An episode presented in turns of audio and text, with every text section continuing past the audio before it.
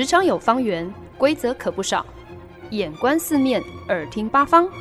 哪来一记变化球？看我接招！那些老外教我的事，和你 Easy Talk Easy Work。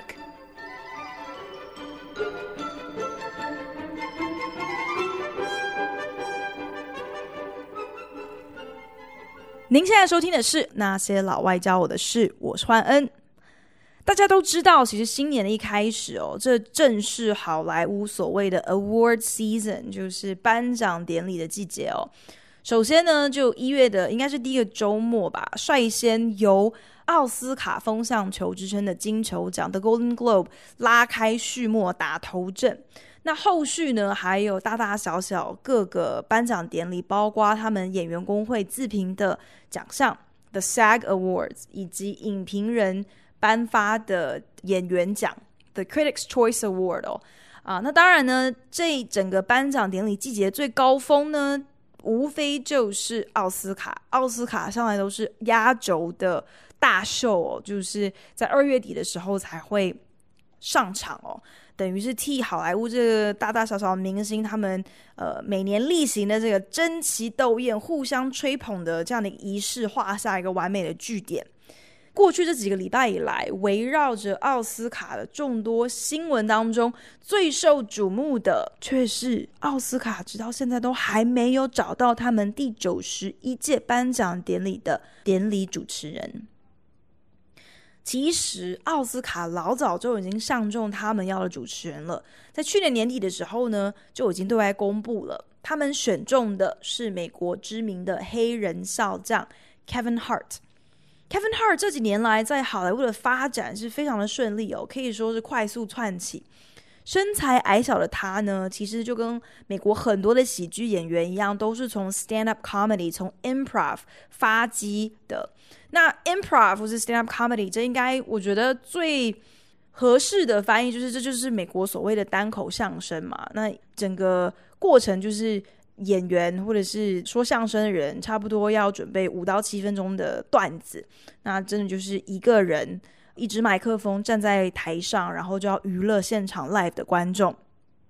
其实 Kevin Hart 到这几年来正式成为架杠诶电影演员之后呢，其实他始终都没有忘记自己的老本行哦。所以呢，前几年他还举办了一场巡回全美的个人秀，就是他的等于是 one man show，到呃全美各大的城市，就是一个人站在。超大的舞台上，然后要顶大概可能一个小时左右的 show，就是不停地在台上讲笑话。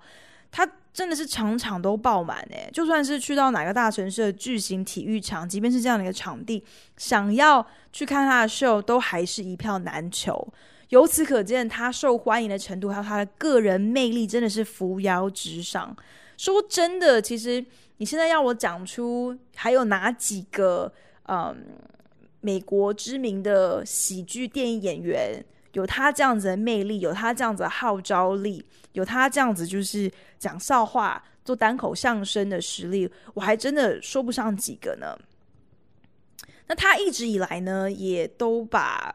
啊，就是能够以主持人身份登上奥斯卡的舞台这么一件事情，看作是人生当中一个很重要的里程碑哦。所以呢，当他正式获得主办单位的邀约的时候，心中其实很激动，非常的澎湃的。又加上了这个消息必须保密到家，要一直等到主办单位同意之后，他才能公诸于世哦。所以他真的是自己都已经憋到快要内伤了，终于可以把他心中这个真的是让他又兴奋又骄傲的大秘密，可以登高一呼，告诉全世界。结果没想到，消息公开之后不到二十四小时哦。竟然有人踢爆 Kevin Hart，他恐同曾经在推特上头，在他的访问内容当中发表一些歧视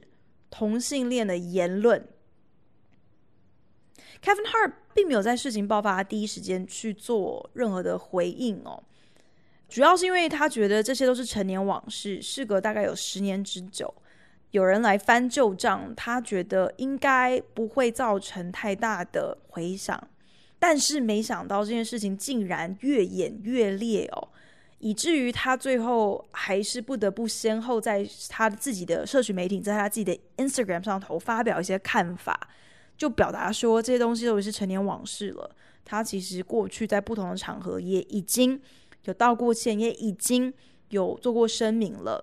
那十年之间，一个人的改变还有成长是很大的，自己已经今非昔比了。如今他现在是一个什么样子的人，他很清楚知道，他也问心无愧。那他是否应该继续为他十年前所犯的错，十年前已经道歉过的错误，还要再道歉一遍呢？难道一个人十年前所犯的错误，就必须要一辈子成为他的阴影吗？可是他的回应反而引发了媒体火上浇油的有点凑热闹的心态哦，所以新闻标题一个一个的就指控说啊，Kevin Hart 是怎么样子死不认错啊，怎么样子拒绝为他的言论道歉呢、啊？这样子的负面新闻越炒越严重，到就连奥斯卡都不得不出面施压，告诉 Kevin Hart 说：“哎，你最好赶快公开致歉哦，否则主持人我们可能就要考虑换人了。”结果没有想到，Kevin Hart 直接公开请辞，说：“那好，这主持人呢，我就不当了。” Kevin Hart 对于自己事发至今的发言倒是坦然的很哦，也觉得他该说的他都已经交代清楚了，也不需要再继续去讲什么了。只是很不巧，刚好撞上了他新片的宣传期哦，所以跑通告的时候，自然就会被主持人追问这件事情。这整件事情究竟应该要如何来评断？我觉得呢，这个跟所谓的 context 脱不了关系。context 也就是本周的 word of the week，本周单字。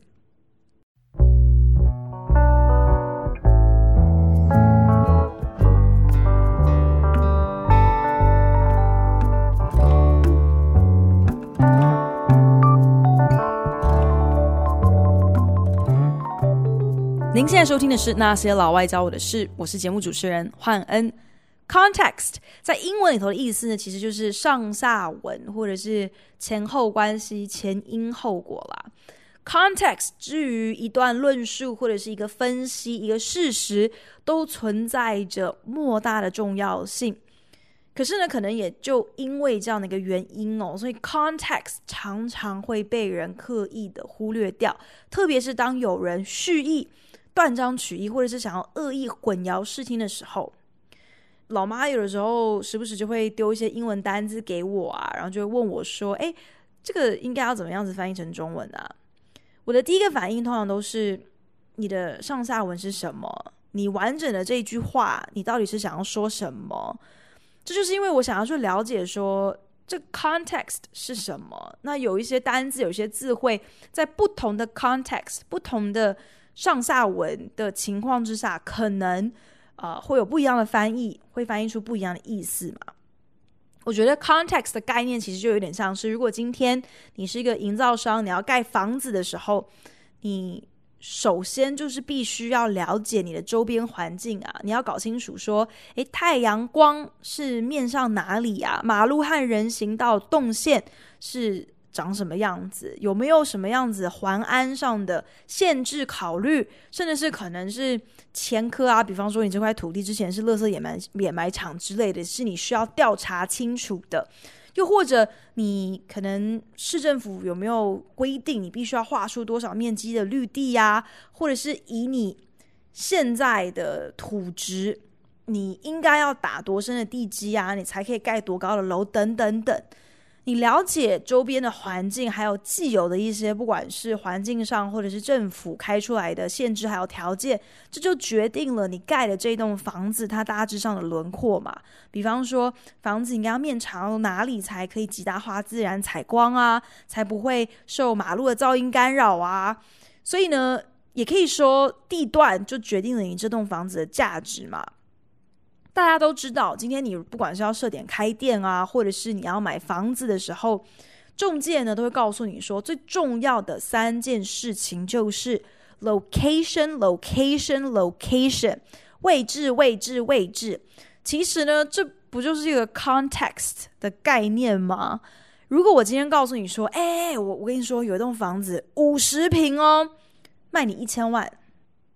当下你第一个问题一定会问说哪里的房子？你就是想要得到更多的 context 嘛？可见的 context 会改变你对同样一个论述的见解跟判断。那 Kevin Hart 他请辞奥斯卡主持人，这整件事情呢，有很多荒谬的地方。其一当然就是世界上多的是各样天灾人祸，各样更值得大家去关注的重大议题，但是媒体竟然如此不惜花这么多的版面、这么多的资源去报道一件好莱坞自嗨的娱乐消息哦，既没营养，摆明了又是在兴风作浪哦。可是其中最为荒谬的，无非就是这些媒体根本就没有尽到他们的责任，他们完全没有去交代其中最重要的 context。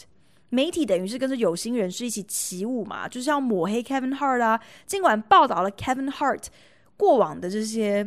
确实是恐同、是歧视同志的言论，可是只字未提说当事人老早就在很多年前。在当时就已经表达过歉意了，而过去十年以至于现在，也可以看出 Kevin Hart 他的喜剧风格，他整个人其实是有成长、是有蜕变的。这些难道不是判定这个人到底是一个怎么样子的人更重要的 context 吗？但是你今天交代了太多的前情提要，这样子的报道。我觉得从媒体的观点来说，就是你剥夺了社会大众去非议别人的机会啊，你剥夺人家的想象空间嘛，你就是要留白，才可以让人家有更多的空间可以去脑补，可以去发挥自己的想象力，可以去评断别人嘛。毕竟呢，从某一种观点来说，我觉得媒体他们的兴亡、他们的存败，就是取决于资讯的不对称啊。如果媒体的力量取决于他们能够任意替新闻话题装上他们想要的滤镜，不管是他们的意识形态啊、政治倾向啊，或者是个人偏见，那么给你怎么样子的 context，给你多少的 context，这就是说服人、跟人家辩论，甚至是 manipulate 去操控别人最重要的一个武器啊。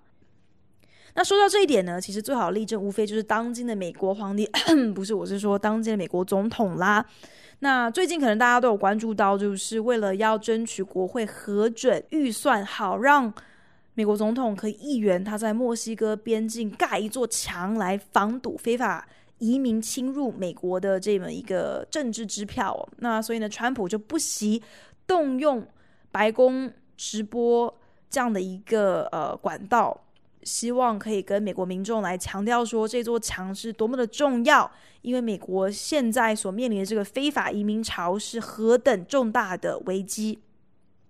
那美国总统从白宫用电视直播中断大家周间晚上正常的节目时段，告知重要的消息。其实呢，这是在美国历史上并不是一个太需要大惊小怪的事情，还蛮常见的。美国总统通常都会借由这个管道，借由这样的一个机会，企图去扭转大众对于特定重大议题的一些看法哦。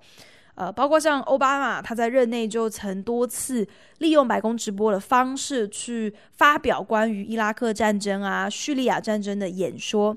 当美国发生很重大的校园枪击案，啊、甚至是美军确定猎杀了宾拉登之后呢，呃，奥巴马也是以这样的一个方式直接告知大众的。可是呢，电视台对于川普这一次的白宫直播，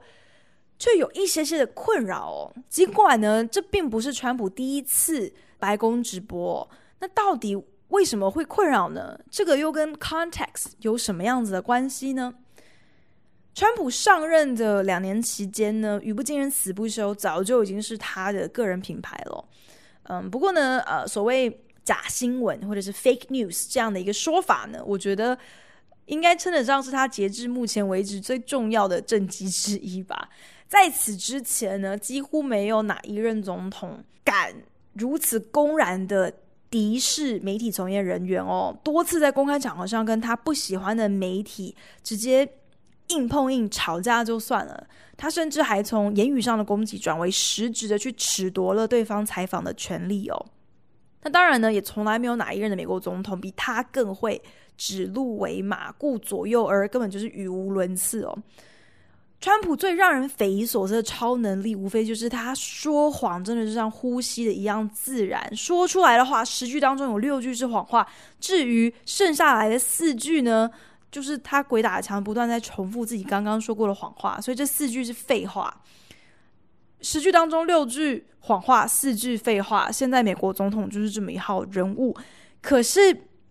最奇妙的就是他的支持者总是无条件的买单。无条件的支持他，而近期呢，美国最大的新闻，那当然就是川普为了要兑现他选举期间信誓旦旦要在墨西哥边境盖一座高墙这么一个政治支票，所以呢，川普不惜等于就是绑架美国政府啊！国会因为没有办法在预算上达成共识，民主党死都不肯给他五十亿美金去盖这么一座墙，所以呢，预算下不来，就意味着政府没有钱。付公务人员的薪水啊，那你付不出薪水，政府特别是联邦政府的很多的单位就必须关门嘛。所以像是国家公园就无限期的必须对外关闭啊，就连机场的安检人员也被迫请无薪假。人手不足的情况之下呢，很多机场的安检关口可能就只能够开一个两个，造成旅客过关的时候很严重的延宕哦。政府甚至还一度担心说，呃，预算如果一直下不来，可能就没有钱给公民退税。可是为了这么一面墙，川普就决定要从白宫直播，要来告诉大众说，我们眼下面临的是何等大的人道危机。这时候，很多媒体就高声呼吁了，就说，如果你电视台你没有办法禁止这么一个总是满口谎言的总统直播，对全国致辞的话，那为了减少误导观众的可能，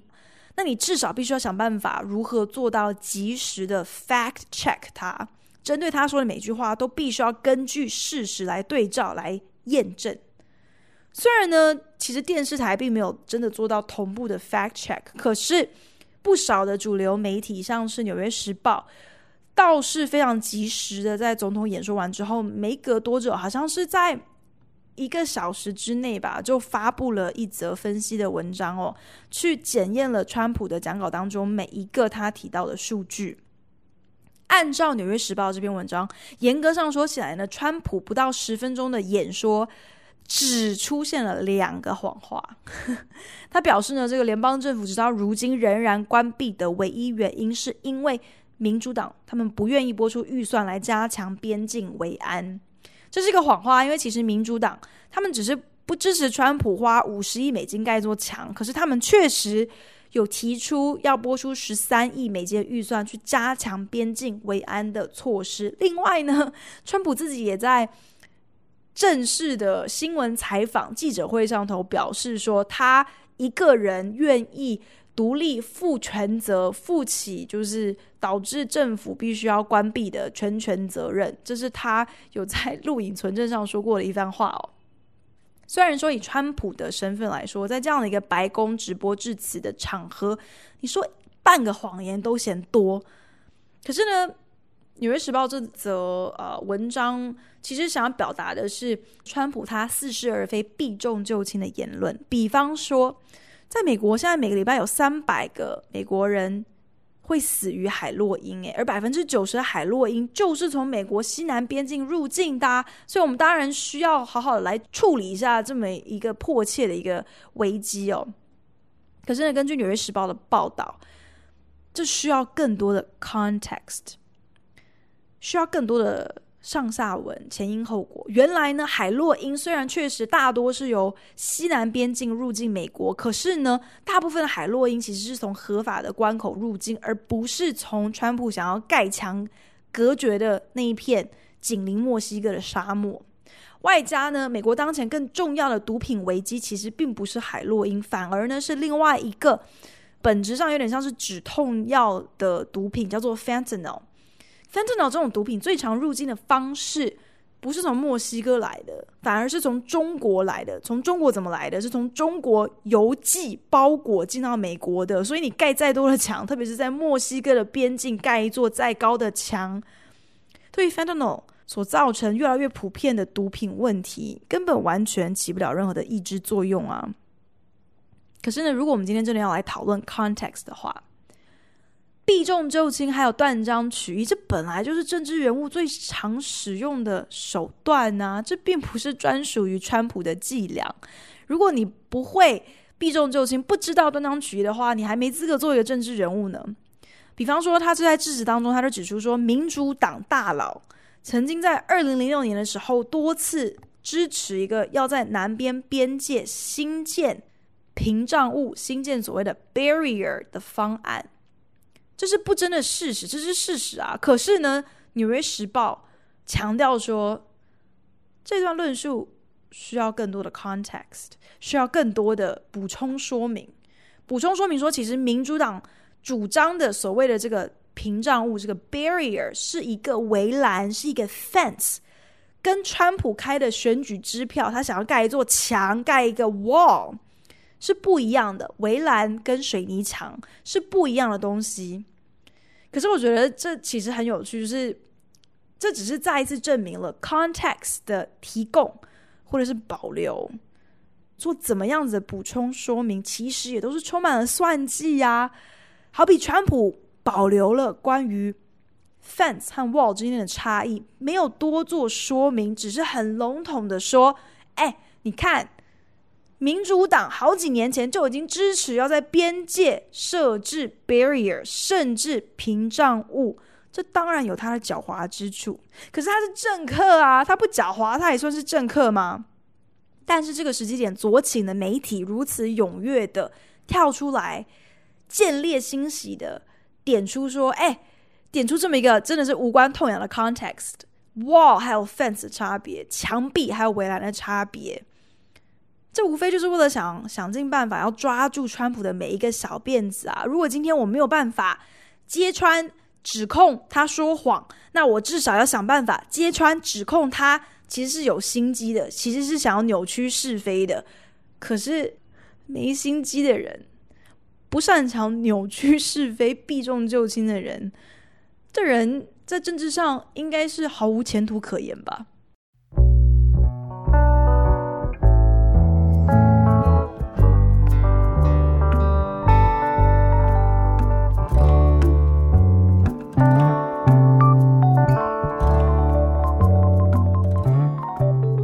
您现在收听的是《那些老外教我的事》，我是节目主持人焕恩。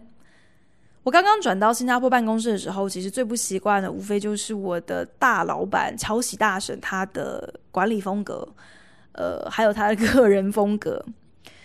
乔喜大婶，如果听众朋友还记得的话，他就是个性大喇喇的，话多又吵，嗓门特别大，就是英文常说的，他就是一个 open book。那讲好听一点，这就是我做人坦荡荡，我我毫无保留。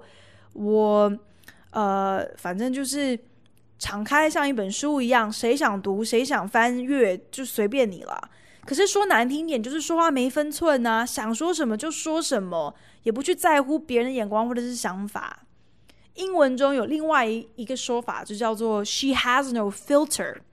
意思就是他完全不会过滤他说的话哦，他想到什么就说什么啊。不像一般人，你可能今天还会顾及，就是啊，今天你说话的对象是谁呀？我们是在什么样的一个场合啊？呃，我的措辞用语应该是什么啊？是不是应该点到为止就好啊？还是可以分享更多？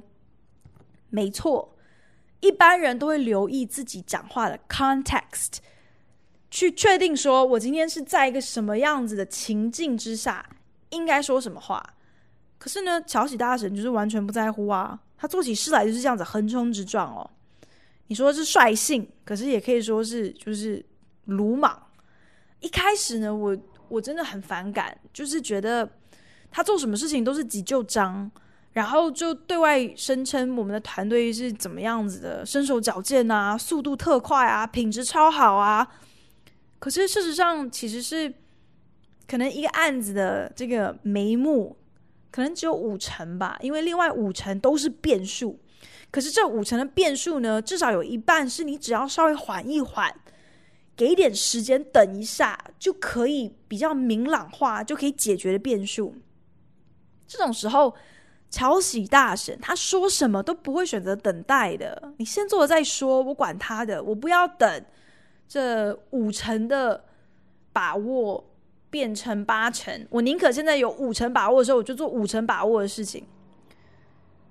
所以呢，我们就很常遇到一个很恼人情况，就是五成的内容都是变数的情况，只有五成把握之下，我们就横冲直撞的开始动工了。那把东西做到一半之后呢，本来是变数的东西，总算开始明朗化，有了明确的方向。可是呢，这个方向却跟我们正在执行的方向是完全不一样的方向。所以现在怎么办？你做到一半的东西，要么就必须要急转弯。不然呢，就是我必须要把眼下的案子当做是一场 疯狂的科学实验哦，等于是要把做到一半的东西硬去跟新下来的方针给它兜在一起，然后呢，怎么样？双手合十，心中默祷，拜托拜托，不要给我混出一个什么杂种四不像的妖怪来。可是。我在新加坡办公室一待也有半年了。过去这六个月来，总算让我明白了这些莽撞的行径，这些先做再说的工作态度，也就是英文所谓的 “ask for forgiveness, not permission”，就是我我事后在请求你的饶恕，而不是事先请求你的许可。其实这背后是有 context，是有原因的，是有一些。前因后果，有些体制上的原因造成今天这样的一个处境。这什么原因呢？就是亚洲的客户就是这样的德性啊，他们就是一盘散沙，听不懂人话啊。我们的客户他们自己的公司组织太过混乱，太过复杂，以至于连他们自己都晕头转向，不知道要怎么样子去去厘清哦。所以呢，竟然反过来会指望我们来帮他们化解他们自己内部众多部门分歧的意见还有需求哦。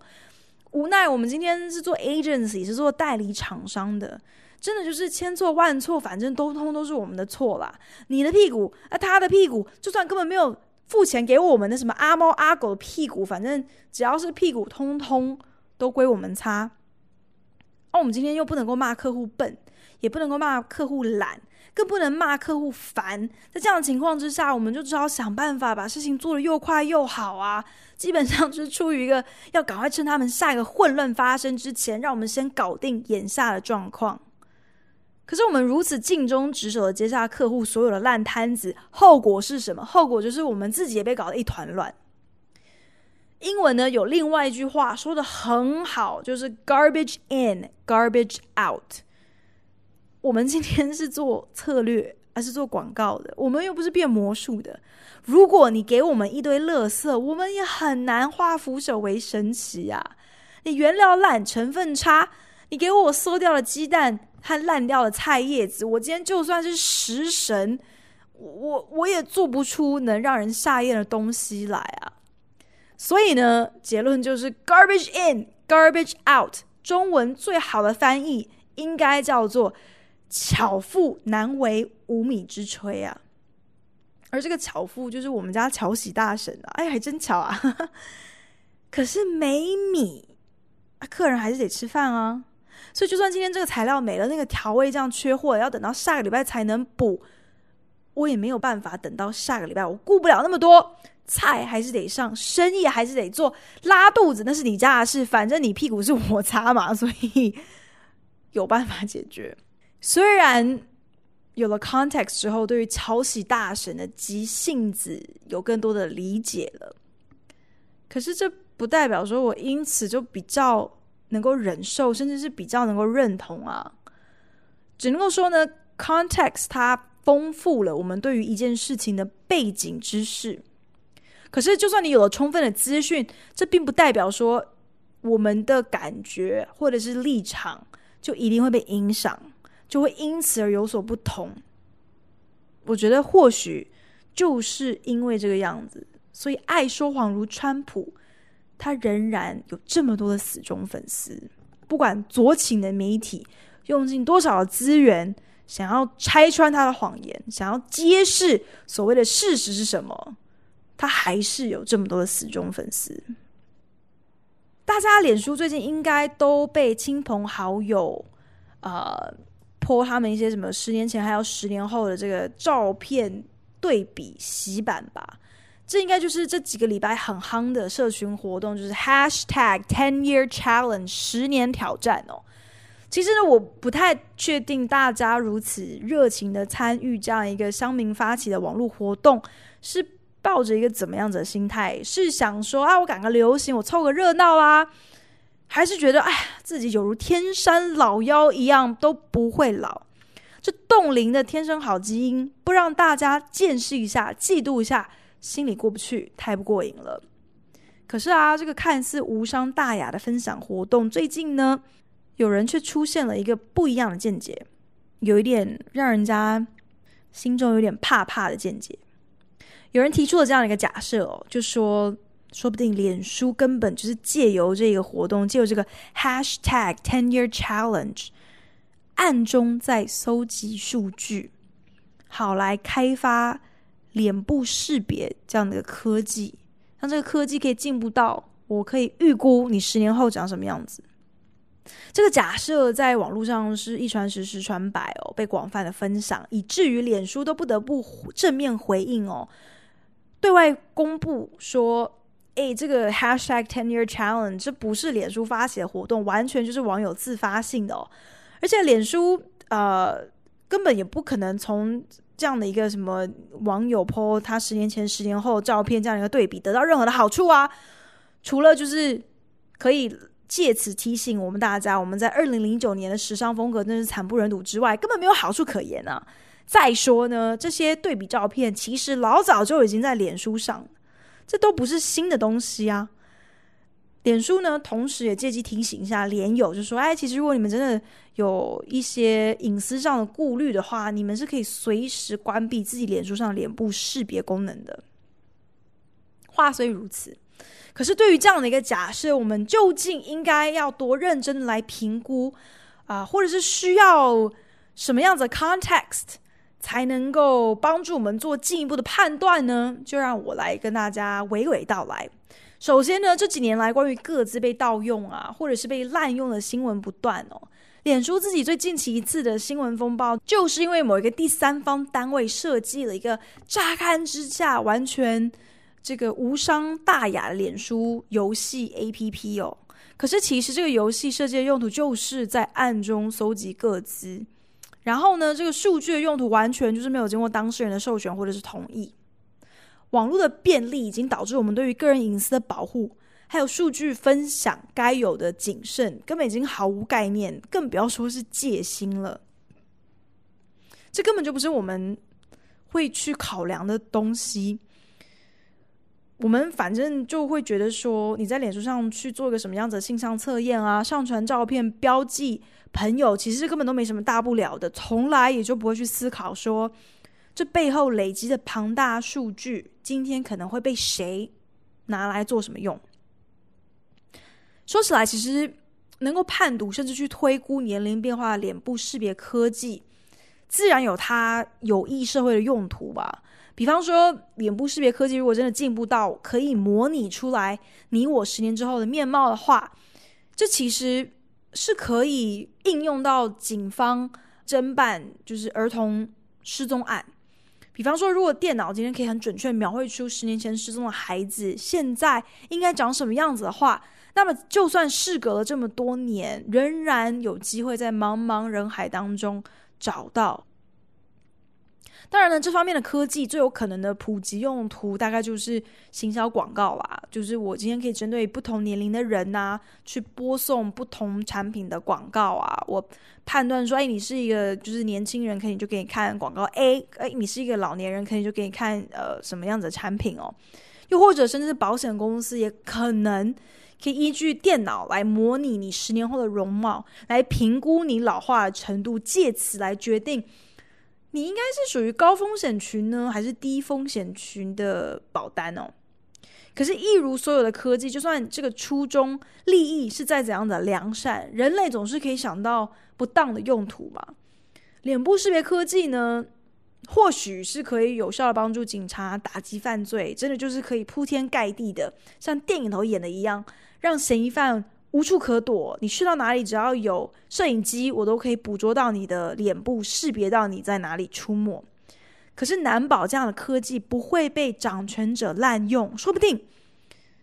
可以拿这个科技转而去锁定特定的社运人士，甚至是上街抗议的异议分子。可能大家会质疑哦，Hashtag Ten Year Challenge 不过就是一个念旧的小活动嘛，大家上网分享几张照片而已呀，你何必这么扫兴，搞出这么多阴谋论？可是我觉得 context 的有无，就是能够这样子，像一个照妖镜一样，让同一件事情忽然之间可以多出许多你之前没有想到的面貌。context 的省略。有的时候，其实真的就是为了要满足我们的鸵鸟心态吧。所谓的无知就是福啊，ignorance is bliss。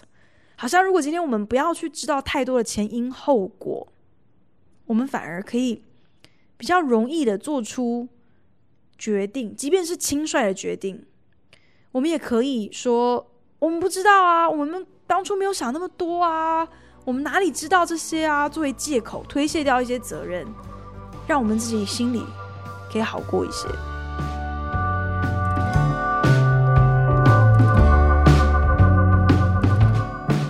感谢您的收听。如果想要收听二零二零年最新的内容与好听的音乐，可以在好家庭联播网收听。台中 FM 九七点七，每周六下午五点播出；台北 FM 九一点三，则是每周日下午五点播出。或者也可以上古典音乐台 FM 九七点七与 Bravo FM 九一点三的官网收听线上直播哦。再一次感谢你的收听，我们下一集再见喽，拜。